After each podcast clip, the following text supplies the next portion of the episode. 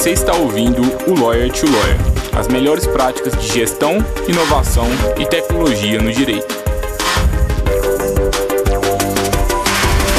Meu nome é Gabriel Magalhães, bem-vindo ao Lawyer to Lawyer.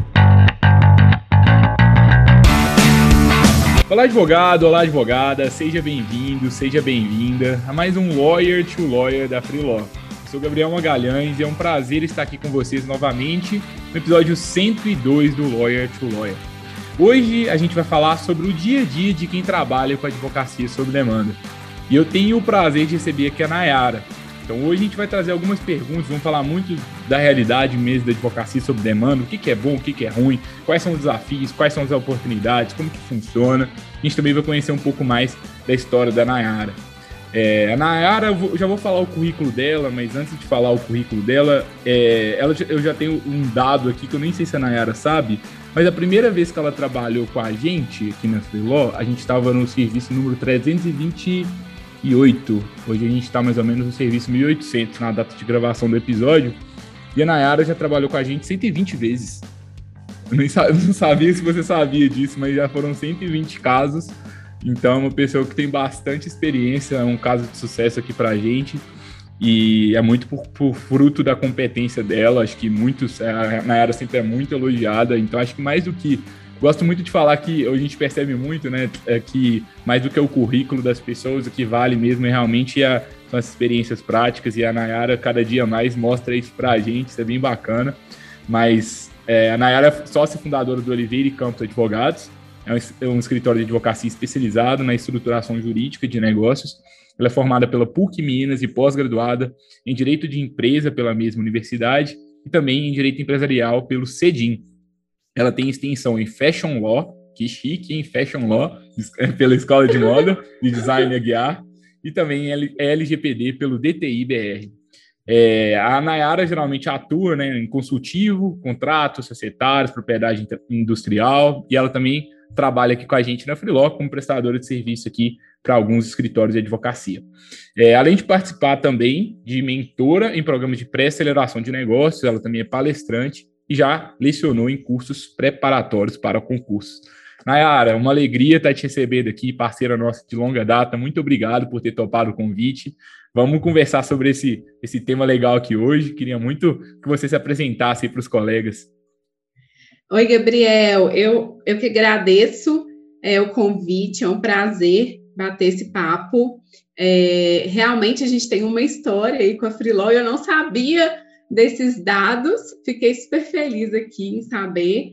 É, eu lembro da Freelaw, acho que desde o, é, de quando surgiu a ideia, né, no Hackathon, e, e, depois, quando eu acessei o site, fiz inscrição, as coisas começaram a acontecer, é, a plataforma em si passou por grandes transformações, né? E eu fui acompanhando, você sempre perguntando é, o que, que, você acha dessa funcionalidade? Vamos fazer esse teste, e eu topo todas. então é um prazer estar aqui, fico muito feliz e grata por participar. Adoro o podcast também, acompanho. É, e é isso aí. Nayara, você falando assim, eu estava lembrando é, como que era lá no início? É, acho que você pegou a época do formulário, né? Claro, né?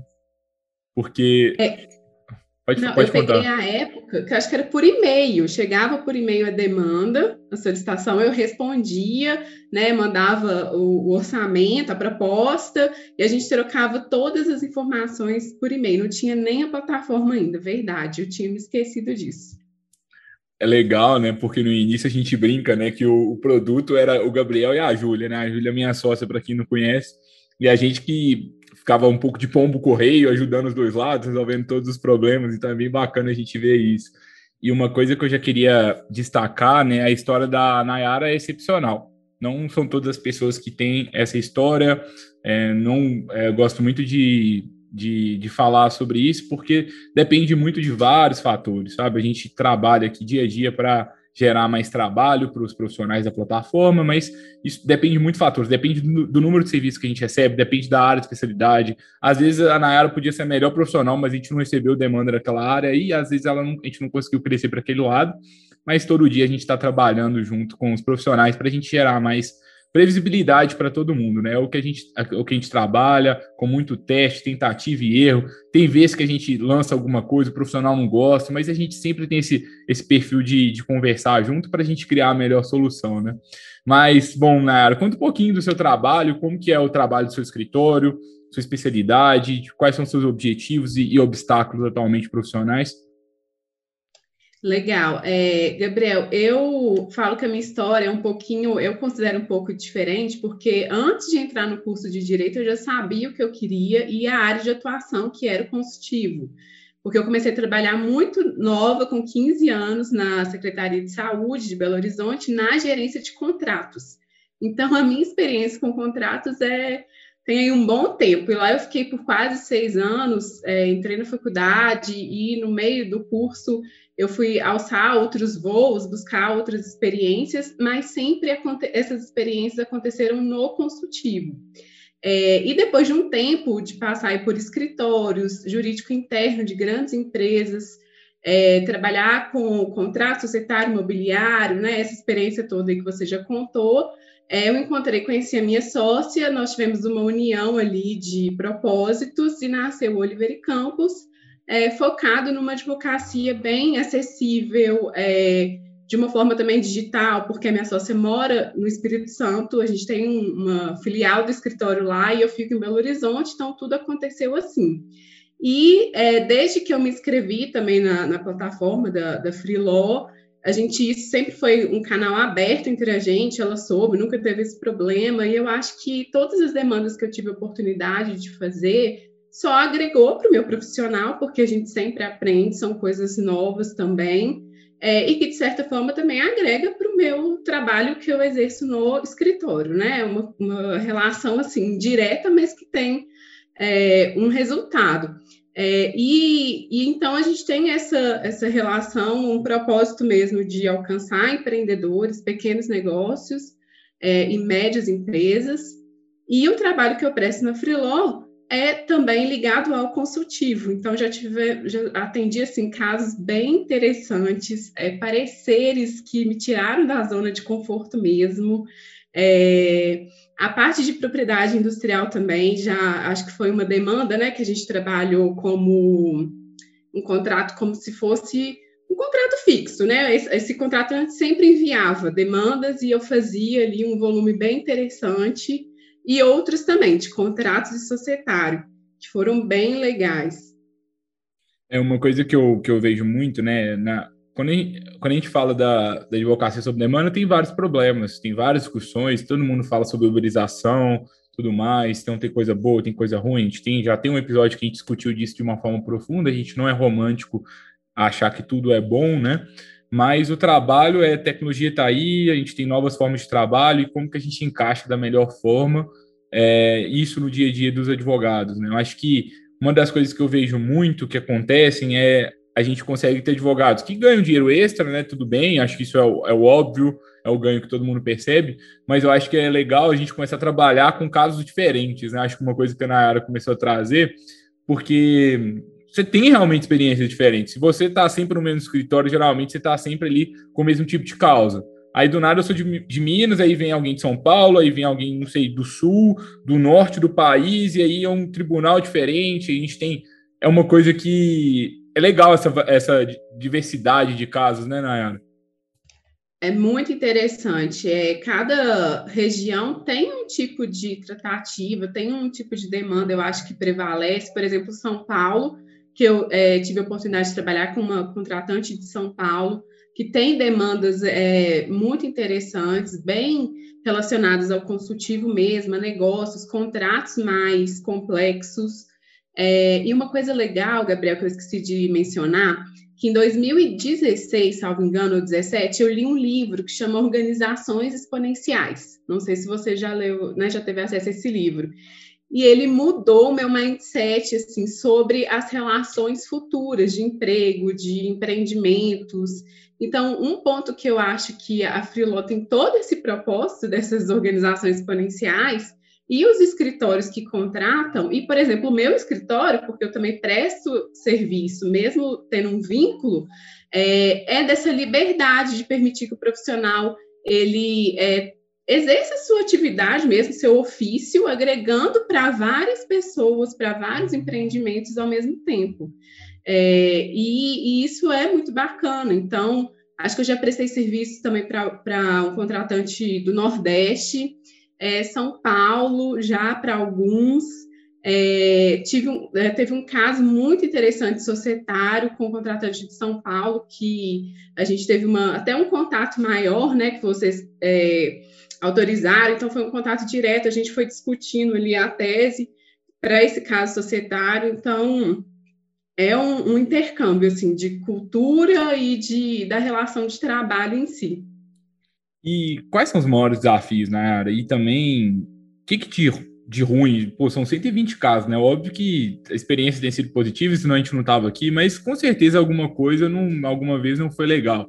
É, e até pensando um pouco nisso, né? que dica que você daria para outros profissionais que prestam serviço sob demanda e também para quem quer contratar sob demanda? Tipo, o que fazer e o que não fazer, assim, na sua opinião? É, então, assim, eu nunca tive um caso que foi horrível, uma, uma situação que não foi agradável, nunca aconteceu. O que eu sinto de desafiador é principalmente porque, para quem tem um outro trabalho, um outro vínculo, é que às vezes, dependendo do seu volume ali de atendimento, igual você mencionou aí, já foram 120 casos, então às vezes eram é, cinco, seis casos rodando ao mesmo tempo é, é, difícil essa conciliação, você conseguir ali adequar tudo dentro de um prazo e atender tanto as demandas né, da plataforma, sob demanda, quanto as suas demandas é, de, outro, de outra relação ali de trabalho. Então, isso é um pouco desafiador, principalmente para quem tem um fluxo. É, uma questão também que eu acho que a plataforma em si tem evoluído com isso, e vocês né, Gabriel e a Júlia permitem muito essa flexibilidade, às vezes conversar com o contratante, é de ter maiores informações do caso, algumas questões no detalhe, porque tudo tem um por trás, né? Uma demanda jurídica ali, ela não nasce, é, tem, existe uma relação entre pessoas, empresas, para que ela aconteça. E às vezes saber desses detalhes faz toda a diferença na hora de elaborar o serviço.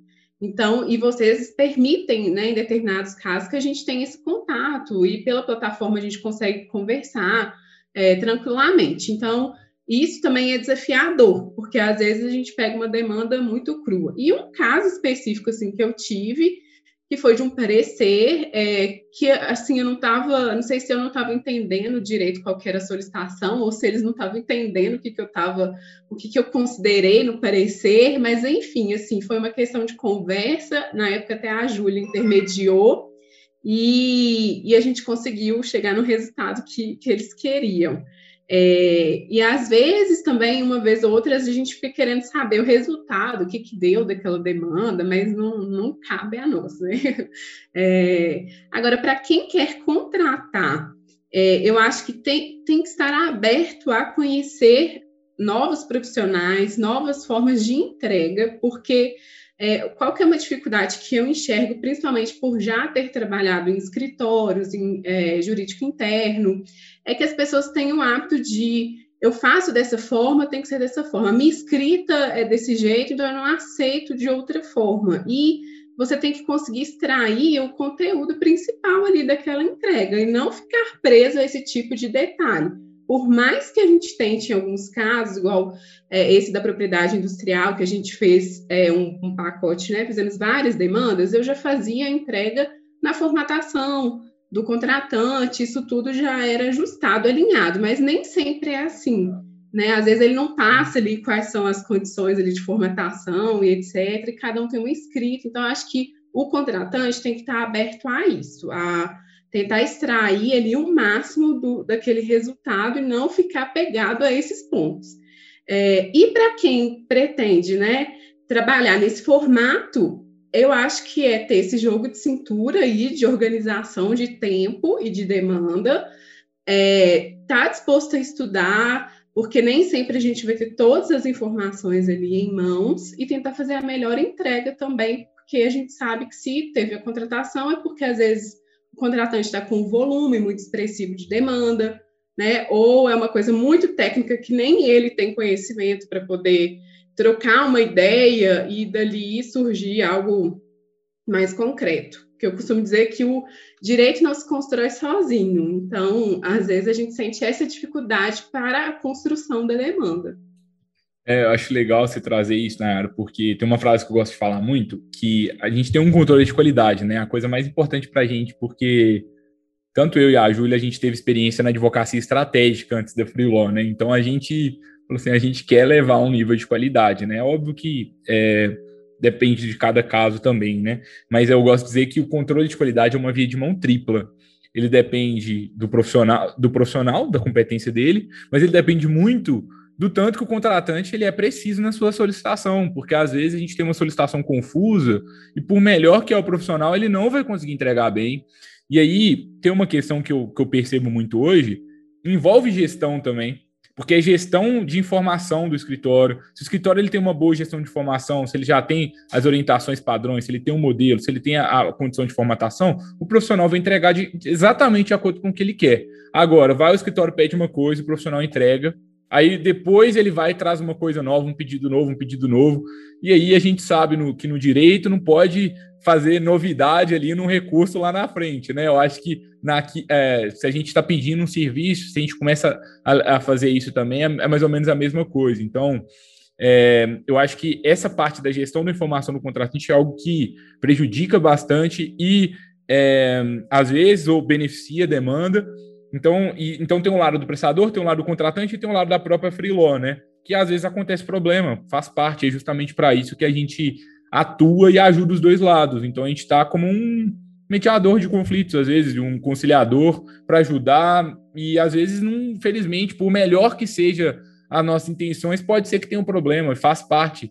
É, assim como a gente tem na vida normal do escritório, a gente tem problemas, a gente pode ter aqui, se tiver, a gente está aqui para resolver, né? Um sistema é, de, de, resolução de disputas. Olha, se acontecer isso, a regra é essa, se acontecer aquilo, a, a regra é outra, né? Com certeza. É, eu acho que esse é um ponto muito sensível mesmo da, dessa relação, que seriam as informações precisas e, e conseguir interpretar também, às vezes, o, o que que aquela demanda significa, para qual que é a finalidade, que é aquilo que eu falei, que às vezes a gente não sabe o racional por trás da demanda. É, então, essa dificuldade eu já senti algumas vezes, principalmente em parecer, que é uma coisa que você não sabe para onde que a pessoa, é, o contratante, ele quer direcionar muito, e por mais que você ponha ali uma opinião técnica, pode ser que não seja aquilo que ele gostaria de receber, né, naquele naquele sentido. Então, eu acho que isso faz, mas de toda forma, por mais sensível que seja, Friló, você, Júlia, acho que a outra Júlia também, não sei se, se ela ainda está com vocês, mas é, fazem essa intermediação aí muito bem, deixa a gente muito confortável para poder falar, então acho que uma vez aí eu até falei com a Júlia, falei, Júlia, não estou entendendo, mas eu, eu, escrevi isso, a pessoa está per perguntando a mesma coisa, e ela fez a intermediação e no fim sempre dá certo. É, então acho que é um alinhamento mesmo, né, de expectativas é, que tem que vir partir principalmente na solicitação. O quanto mais, mais, mais alinhada a solicitação, mais fácil assim e melhor é a entrega do trabalho é legal que você já está chamando todo mundo pelo nome, né? Porque a gente é muito assim aqui, né? A gente gosta muito de conversar, de conhecer cada pessoa. É claro que, por exemplo, não é todo mundo que a gente conhece, porque a Nayara começou com a gente muito cedo, né? Então, é, hoje, é, é, às vezes, tem algumas pessoas que não nos conhecem, mas sempre que quiser bater um papo, a gente está sempre à disposição para conversar sobre isso.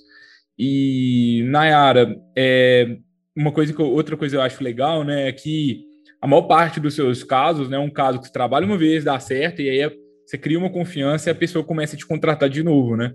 Então, acho que é uma mentalidade para os dois lados, né? Tanto para quem contrata quanto para quem presta, que é, poxa, a primeira vez que eu estou fazendo é como se fosse eu estivesse namorando aqui a pessoa para saber se deu certo, aí realmente é onde que eu vou ganhar dinheiro de verdade e fazendo uma, uma relação boa assim para os dois lados, né? Eu acho que essa questão de continuidade é algo bacana, né, que tem acontecido, né? É muito legal é, quando chega uma solicitação e eu recebo, olha, o contratante pediu para que fosse Nayara, eu fico toda feliz. É, e essa confiança, essa relação, só tende a melhorar a entrega do serviço, né? Porque a gente passa a conhecer aquele contratante, as demandas, o estilo de cliente que ele tem, é, principalmente no consultivo, né? Isso a gente acaba entendendo é, como que é a forma de redigir o contrato. Então, já aconteceu comigo do contratante receber o meu contrato, fazer uma, uma revisão de alguns pontos, e a partir daqui, daquele momento eu entendi exatamente qual era o estilo de redação, é, a formatação em si, que a gente já comentou, o que, que para ele era muito importante é, ter no contrato, que eu passei a aplicar em outros quando a gente repetiu né, a contratação. Então, essa relação ela permite isso, né? Essa troca.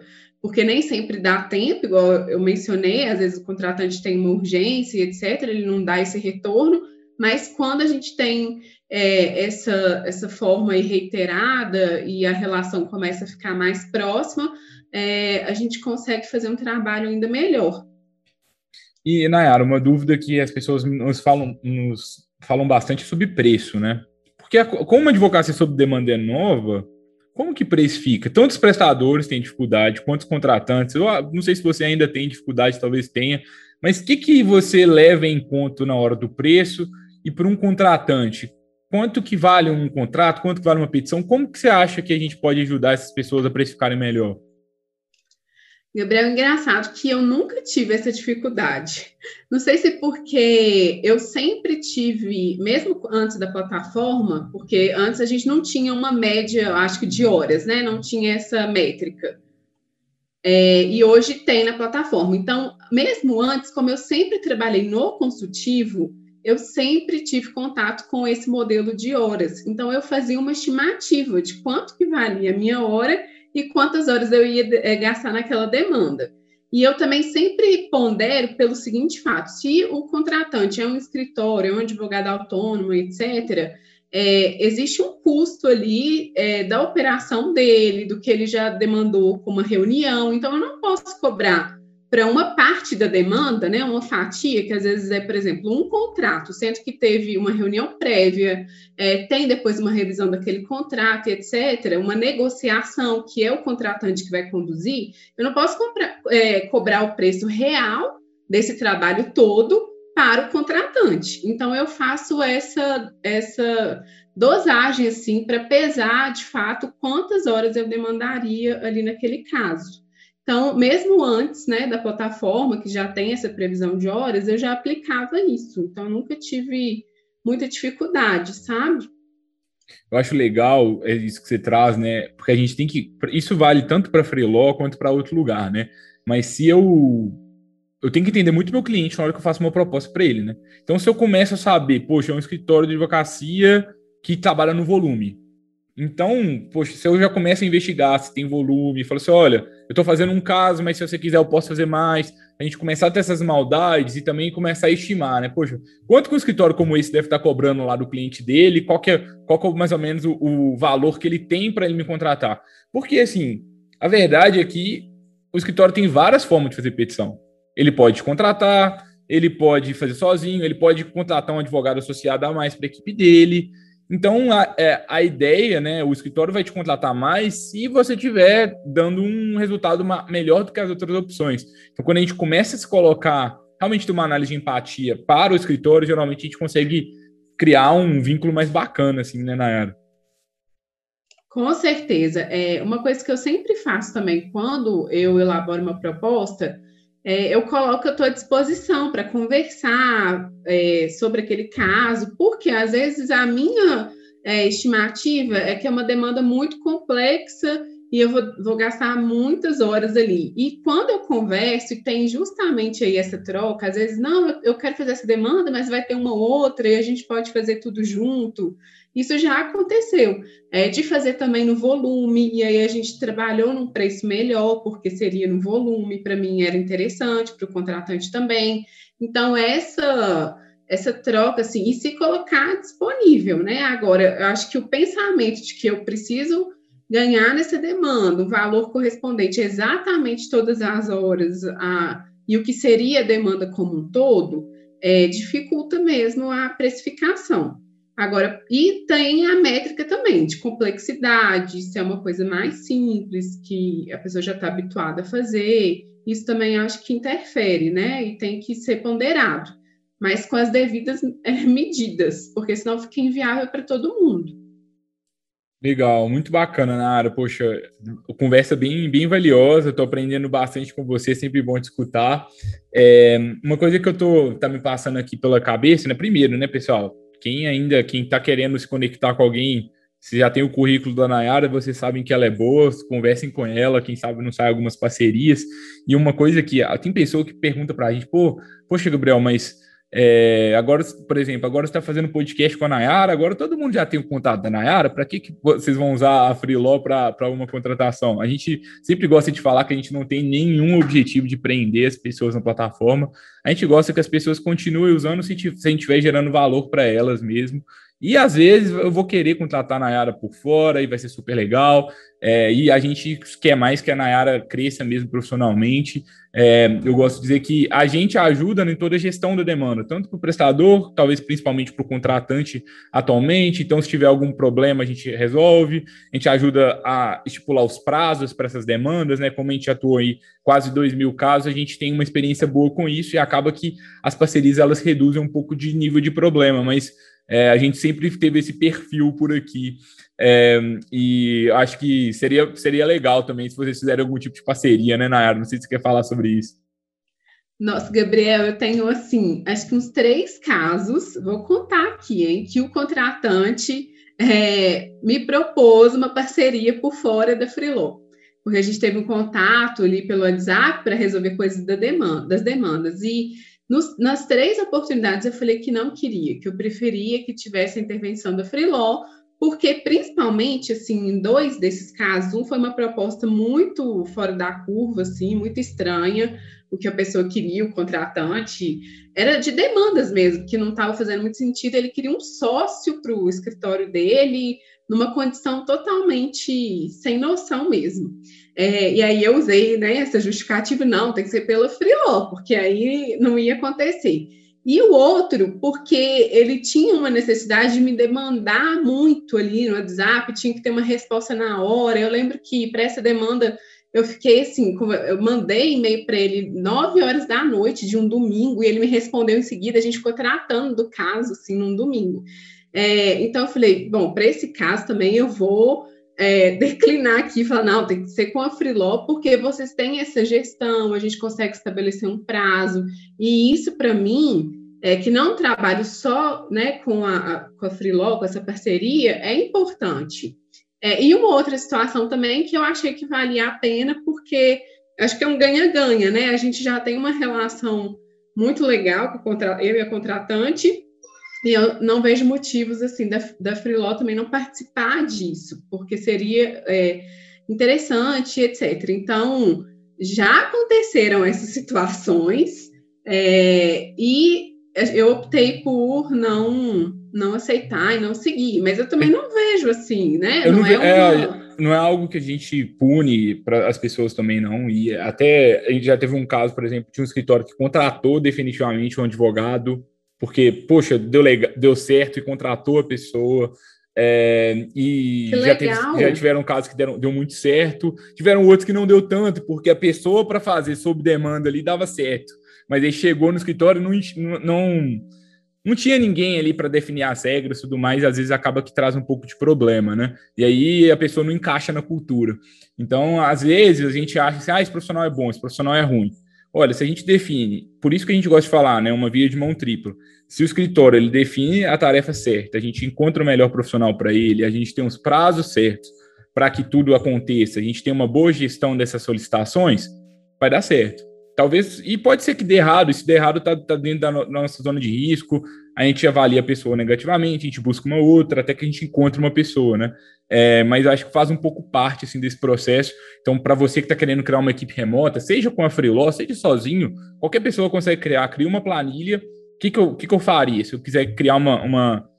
Tanto dá para eu contratar quanto dá para prestar. Se eu quiser prestar, eu ia começar a abordar escritórios que têm essa, podem ter essa, essa demanda em potencial, e eu falar assim, ô, oh, eu estou disposto a trabalhar sob demanda, vocês querem? Tipo, é, eu, eu, faço petições, eu faço isso, então vocês podem começar até a abordar pessoas, escritórios, é, escritórios que quiserem contratar sob demanda, vocês podem fazer um processo seletivo no LinkedIn, falando assim, poxa, eu quero contratar sob demanda, eu estou buscando de profissionais assim para fazer petições, para fazer contratos, para fazer prazos, e aí joga, e aí você vai buscar pessoas, e aí é muito importante que vocês façam essa gestão dos prazos, tanto para quem presta quanto quem contrata, porque pela nossa experiência, às vezes, né, quem presta serviço pode como o contratante que está pagando, quem empresta às vezes pode ficar como o lado mais fraco da força. E se a gente não tiver regra, vai vir um contratante 8 horas da noite pedindo serviço para meia-noite, a gente não tem como se resguardar, a gente tem que entregar. Então, quem for prestar, defina muito bem as regras. Fala assim: olha, é, a gente, eu vou entregar o serviço no dia X, depois você vai poder revisar uma vez, depois a gente encerra o serviço nesse, nessa, nesse prazo. E da mesma forma, quem contrata também definir todos esses prazos, que aí vocês vão ter uma boa, uma boa relação. Você teria mais alguma dica, Nayara? Não, engraçado que você falando, eu lembrei no começo do escritório, é, nós fizemos uma, uma prestação de serviço para um escritório que eu trabalhei, é, foi uma demanda pontual que eles precisavam, e foi super legal, assim, a gente não conseguiu nem dar continuidade, porque é, a rodagem do serviço precisava de alguém dentro do escritório, e a gente não tinha esse braço, é, para atender, mas foi uma experiência, assim, conversando, como eu, né, a gente tem uma boa relação até hoje, eu saí de lá, nem lembro, acho que foi 2016, é, e surgiu essa oportunidade. É, então, eu acho que isso é super válido, sim, a gente tem que pensar de uma forma mais aberta, mais ampla, né, e, e como cooperar, porque acaba que é o ganha-ganha mesmo. E eu acho que essa questão de estabelecer as regras são imprescindíveis. É claro que uma exceção ou outra acontece de ter uma demanda urgente, etc. Mas a questão de precificação, nesse caso mesmo, a gente teve que negociar bastante para chegar num, num escopo lá de um valor que atendia o escritório na época, quando a gente prestou, é, e que também não geraria um prejuízo para a gente, porque o escritório tem outros, outros clientes. Então, eu acho que isso é muito importante. E se colocar disponível mesmo, é, disponível para tudo, tanto para entrega quanto para aprender, para desenvolver, para poder adequar ali a cultura daquele cliente, mesmo que seja um serviço só, uma demanda. Eu acho que essa predisposição é, atrai ali, gera uma conexão melhor. Legal. E uma coisa que eu fiquei pensando, assim, às vezes dependendo do, do seu porte, um profissional não vai dar conta do, da sua demanda. Então é legal você também começar a ter uma rede da sua confiança. Isso é outra coisa que eu recomendo. Então, vamos supor que a Nayara está doente. Ela não pode fazer, ou ela está agarrada no escritório dela, ela não vai conseguir te atender aquela semana.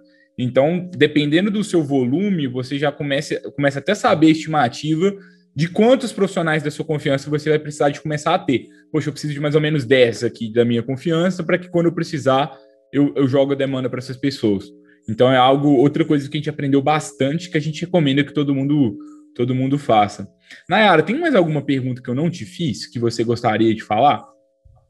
Não, eu acho que eu só esqueci de comentar que o meu escritório também contrata com a Freeló. A gente não tem é, um advogado trabalhista e alguns clientes demandam, às vezes, alguns casos ali pontuais, então a gente é, contrato com a Freeloja, tivemos, a Júlia teve todo esse cuidado de conversar, foi até com a minha sócia na época, é, de se apresentar, e a gente teve um resultado bem positivo também, como é uma coisa muito eventual, mas sempre que tem a gente socorre a Freeló e dá super certo. Mas eu acho que é isso, Gabriel, assim, eu fico muito feliz de estar com vocês durante esse tempo todo e sempre foi uma experiência muito positiva, é, de muitos aprendizados para mim, né? Aprendizado técnico e a relação com a Freeló em si é muito humanizada, assim. Vocês tornam a, a questão muito aberta, muito são sensíveis para escutar quando a gente tem uma dificuldade, é, dúvidas e etc. Então, eu acho que isso é, dá um gás maior, dá mais vontade ainda de seguir dessa forma, o que eu acho que é, é o futuro, né? A gente é, tende aí a prestar serviços é, das nossas habilidades, não necessariamente só como advogado. Então, o que a gente mais se vê hoje em dia é profissionais ensinando aquilo que eles fazem na prática, que às vezes a gente não vê numa pós-graduação ou na graduação em si, e ter essa, essa mentalidade aberta para esse tipo de, é, de trabalho, né? Para esse tipo de relação, que tem que ter confiança, mas ao mesmo tempo é, não prender ali o profissional e achar que ele é um empregado e ter cobranças, às vezes, que não convém, não cabem para a relação. Muito obrigado, Nara. Foi um prazer aqui ter batido esse papo com você. É, foi bem legal. Espero que ó, o contato da Nayara está aqui no, na descrição desse conteúdo. Conversem com ela, façam parcerias. É, tomara que, que, surja algo legal a partir disso. Quem quiser contratar advogados como a Nayara ou a própria Nayara por meio da Freeló, o link para você se inscrever na plataforma vai estar tá aqui na descrição desse episódio. Além do link pra, da, da plataforma, eu vou deixar mais dois links para vocês.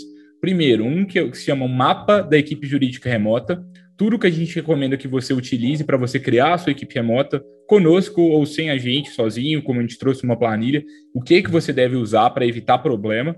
E também a gente vai deixar um link para você preencher os, os dados para trazer qual que é o seu problema, para você conversar com algum dos nossos especialistas aqui, para a gente bater um papo sobre isso. E se você é prestador de serviço, quiser ajuda na prospecção, poxa, você nessa ideia de prospectar escritórios, eu estou querendo conseguir demandas nesse sentido. Se você quiser fazer isso com a gente, a gente é, você pode também se cadastrar na plataforma, manda uma mensagem para a gente, para a gente bater um papo, a gente pode te ajudar para ver o que, que, a gente pode fazer juntos aí para a gente é, impulsionar parcerias para vocês. É, hoje a gente não tem uma funcionalidade na plataforma ainda que permite isso. É, a gente está até trabalhando para permitir que os profissionais eles façam essas buscas de uma forma mais ativa. Atualmente, o profissional ele cadastra e fica esperando a demanda. Se vem demanda, ele é ativo, senão ele não faz nada. A gente está fazendo algumas coisas para melhorar, mas eu sempre gosto de dizer que enquanto a funcionalidade não chega, porque essas coisas de tecnologia às vezes demoram, a gente resolve tudo com muita conversa e a gente é bem criativo para a gente fazer outras coisas para que a gente possa te ajudar também a aumentar o seu volume de demandas. Quer encerrar, Nara? Eu quero agradecer é, a oportunidade desse bate-papo aqui. Também aprendi várias coisas, pensei várias coisas aqui é, interessantes, e é sempre bom a gente encontrar pessoas com criatividade, com é, intenção de inovação, né, Gabriel? Que é muito mais que tecnologia. Então, mesmo antes de existir a plataforma em si da Freelaw, vocês já faziam esse trabalho muito bem. É, e é um prazer, só agradecer mesmo. Estou à disposição para quem quiser trocar uma ideia, saber como que é a prática ali, tirar alguma dúvida, ou para contratar, para parcerias, enfim. Estou à disposição. Muito obrigada. Muito obrigado, Nara. Eu que te agradeço novamente, agradeço todos os colegas advogados e advogadas. Espero que vocês tenham gostado do episódio. Marca a gente lá no Instagram, freelaw.org, conversa com a gente. Se você conhece alguém legal para a gente entrevistar, fala com a gente lá no, no, Instagram, ou eu, você mesmo quiser ser entrevistado, manda mensagem pra gente, vamos bater um papo, a gente adora conhecer pessoas inovadoras, é, pra gente continuar esse, esse alto nível aqui do Lawyer to Lawyer. A gente se vê novamente na próxima quarta-feira, pessoal. Até lá, tchau, tchau.